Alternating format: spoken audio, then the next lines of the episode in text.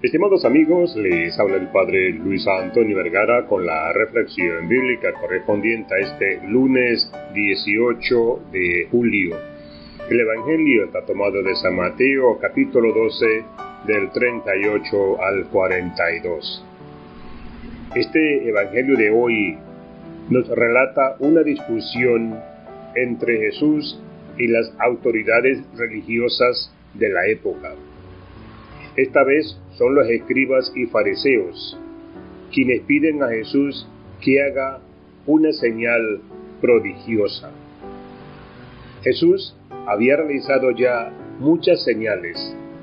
Por ejemplo, había curado al leproso, al empleado del centurión, a la suegra de Pedro, a los enfermos y poseídos de la ciudad, había calmado la tempestad, había expulsado a los demonios y había hecho muchos milagros más.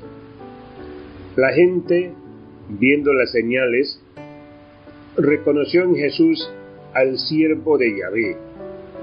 Pero los escribas y los fariseos no fueron capaces de percibir el significado de tantas señales que Jesús había realizado.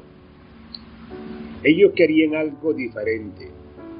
Quieren que Jesús se someta a sus criterios para que puedan enmarcarlo dentro del esquema de su mesianismo. No hay en ellos apertura para una posible conversión. No habían entendido nada de lo que Jesús les había hecho. Por eso Jesús apunta hacia el futuro y dice, así también el Hijo del Hombre pasará tres días y tres noches en el seno de la tierra.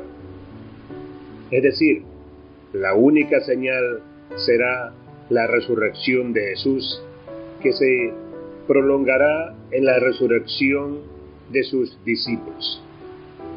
Esta es la señal que en el futuro se dará a los doctores y a los fariseos. Se confrontarán con el hecho de que Jesús será para ellos condenado a muerte y una muerte de cruz. Y Dios lo resucitará y lo seguirá resucitando de muchas maneras en los que creen en Él. Por lo tanto, lo que convierte es el testimonio no los milagros. Que Dios les bendiga a todos.